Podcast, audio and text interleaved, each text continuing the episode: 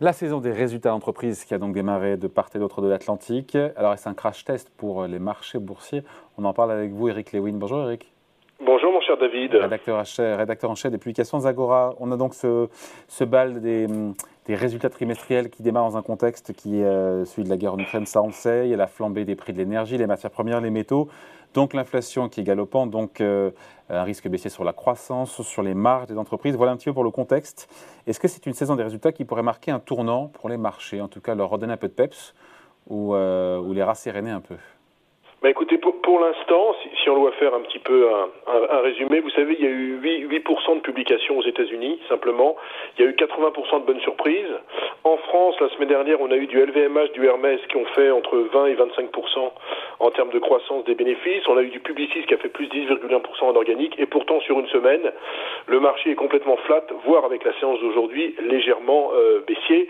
Moi, mon feeling quand même, mon sentiment, c'est que les résultats des entreprises ne devraient pas être un market mover, même si par exemple le CAC 40 en, en début d'année on prévoyait une hausse de 8% des résultats et maintenant on est plutôt sur une hausse de 14%. Mais moi il me semble que... Attendez, je vous coupe Eric, 14% de hausse des résultats des bénéfices donc sur le CAC 40 sur l'année, alors qu'il y a un ralentissement en cours et économique notamment dans bah, la zone euro. C'est la grande problématique, David, c'est-à-dire qu'il y a une divergence monstrueuse entre la macroéconomie et la microéconomie. Si vous suivez bien, vous avez vu que, que la Banque mondiale euh, a également euh, révisé à la baisse ses prévisions de, croissance. Je crois qu'il prévoit plus que 3,2 contre 4,1%. Donc on a le sentiment qu'il y a vraiment une, une dichotomie entre d'un côté des économistes qui vous disent attention, euh, risque de ralentissement de la croissance, voire de stagflation, et des analyses sur les marchés qui croient euh, à une amélioration des fondamentaux des entreprises. La problématique, c'est qu'on a même vu la semaine dernière avec des boîtes qui ont du pricing power comme LVMH ou encore Hermès que ça suffit pas pour fortement euh, progresser. Donc moi je me dis que franchement en ce moment j'ai l'impression que la microéconomie ne va pas du tout du tout être le relais de croissance pour que les marchés repartent vraiment à la hausse. Hein, je ne parle pas de 3 à 4 mais pour qu'on aille euh, vraiment au-dessus des 7000 points, il faut que ça se calme vraiment dans, dans cette putain de guerre, excusez-moi cette expression qui n'est pas très très sympathique, mais entre l'Ukraine et la Russie et surtout que les signaux inflationnistes euh, décélèrent un petit peu. Vous avez vu que James Bullard, qui est le patron de la fête de Saint-Louis cette Oui. nuit, a dit qu'il faudrait augmenter les taux jusqu'à 3,5% en fin d'année. Ce qui fait 50 voudrait points de base de hausse lors des six prochaines réunions. Exactement, ce qui veut dire David 6 fois 50 points de, de base, donc ça, ça, ça a poussé un peu le marché obligataire américain avec un 10 ans qui est sur 10, 2,90, 2,92. Bref, donc euh, on, a le sentiment qu'on a la guerre, on a des tensions inflationnistes très importantes qui ne sont plus du tout transitoires puisque tous les membres de la Fed, même ceux qui étaient un petit peu colombes, c'est-à-dire qui disaient que finalement l'inflation n'est pas aussi grave, se disent qu'il faut frapper un grand coup. Il y en a même certains, alors j'ai lu un peu dans la presse américaine ce matin en préparant cette émission, qui disent il faut taper avec 75 points euh, de hausse des taux, euh, je crois que ce serait la réunion de la Fed le 5 et 6 mai. Donc moi j'ai le sentiment que les résultats des entreprises vont passer inaperçus. Je le disais, la semaine dernière, on a eu plutôt de bonnes choses sur Bank of America, Goldman, Wells Fargo, Morgan, Citigroup, hein, les grosses banques américaines qui ont publié, c'était plutôt pas mal, mais ça suffit pas. Alors cette semaine, en France, on aura beaucoup de choses. Il faudra regarder par exemple Kering, est-ce qu'ils ont toujours du pricing power, est-ce qu'ils vont être euh, à l'aise avec les 21% de progression qu'on attend des, du, du, Et, du chiffre ouais, et puis d'affaires? je vous coupe, Eric, et puis quel impact euh, pour- sur le chiffre d'affaires de toutes ces boîtes qui ont coupé, je pense au luxe, mais pas seulement, qui ont coupé les ponts avec la Russie? Bah, Ouais, alors bon, le, Impact sur les chiffre d'affaires, aussi impact sur les dépréciations, encore une fois, dans leurs comptes, Ouais, mais pour oui, des boîtes qui ont des actifs en Russie qui vont devoir réévaluer leur, euh, leur position. Vous voyez, à la limite, la, Société Générale qui est sortie de la Russie, paradoxalement, le titre a monté. Pourquoi?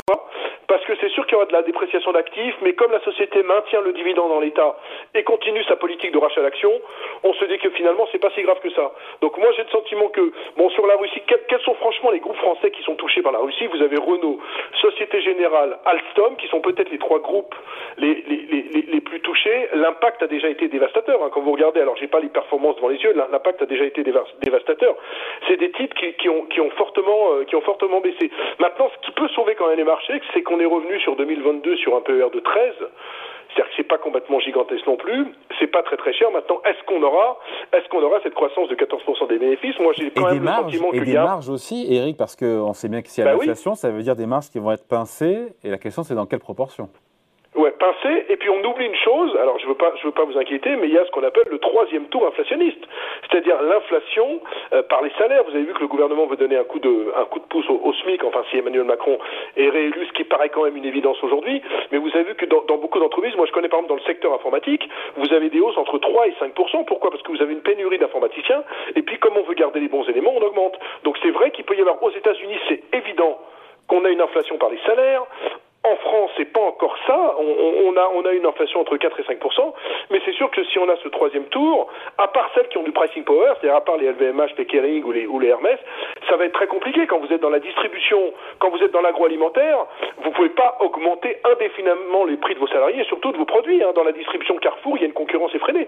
Donc c'est vrai que le CAC 40 peut être contraint. Maintenant, la grande force du CAC 40, c'est qu'on a quand même entre 20 et 25% du CAC 40 qui est du luxe, L'Oréal, Hermès, Kering, LVMH, et donc eux, il y a quand même un petit peu de pricing power, ce qui veut dire que on a quand même, vous rajoutez les banques où la hausse des taux longs va faire du bien quand même au secteur bancaire parce que ça va permettre de reconstituer leur marge, etc., etc. Je ne vais pas vous faire tout un topo là-dessus. Vous avez disons 40% du CAC 40 qui est immunisé. Maintenant, il y a le reste où c'est compliqué. Quand vous êtes une valeur industrielle en ce moment, c'est très très compliqué. Vous pouvez pas augmenter vos prix de vente à l'infini. Donc c'est vrai que moi, je trouve un petit peu optimiste cette prévision de résultats. Et je vais vous dire une chose, j'ai même le sentiment que si des résultats sont bons, voire un peu meilleurs que prévu, c'est même pas sûr que ça fasse encore monter le CAC 40. Donc moi, je le dis depuis 15 jours, 3 semaines, je pense qu'on peut rester dans une fourchette 6004-6008 s'il n'y a pas bombe nucléaire ou toutes ces choses-là, mais moi j'ai le sentiment que ça, on va avoir beaucoup de mal à monter, euh, même si la séquence des résultats est bonne. et encore une fois, on aura un premier trimestre. sur l'inflation et les taux est toujours très incertain. C'est ça le sujet. Bah, et oui, évidemment. De toute façon, attendez, sur les taux, qu'on en dise, on va continuer à monter sur les taux. Enfin, euh, sauf si vous pensez, vous, que l'inflation va baisser à 3% dans la zone euro d'ici la fin de l'année, mais ça paraît compliqué. Ça paraît compliqué avec ce qui se passe sur le pétrole, ça paraît compliqué avec ce qui se passe sur le prix des, biens alimentaires. Le conflit entre la Russie et l'Ukraine, je vous rappelle qu'on a commencé le 24 février, ça fait quasiment deux mois. Au début, on, disait que ce sera un conflit très rapide. Bon, il y a, quand même beaucoup d'incertitudes. Vous, vous avez nos amis chinois. Alors, on oublie de dire, mais quand vous avez un confinement en Chine, qu'est-ce qui se passe? C'est que les chaînes de production sont touchées. Pourquoi elles sont touchées? Parce que vous avez du mal à les faire redémarrer alors qu'il n'y a pas de salariés. Donc, mécaniquement, qu'est-ce qui se passe? Ça augmente les prix, donc les prix des containers augmentent. Donc on n'est pas sorti de l'auberge avec cette inflation. Si on voit un, un américain à 3,50 en fin d'année, euh, ça serait pas euh, complètement dingue. N'oublions pas qu'on est quand même sur une inflation de 8,5% aux États-Unis. Hein.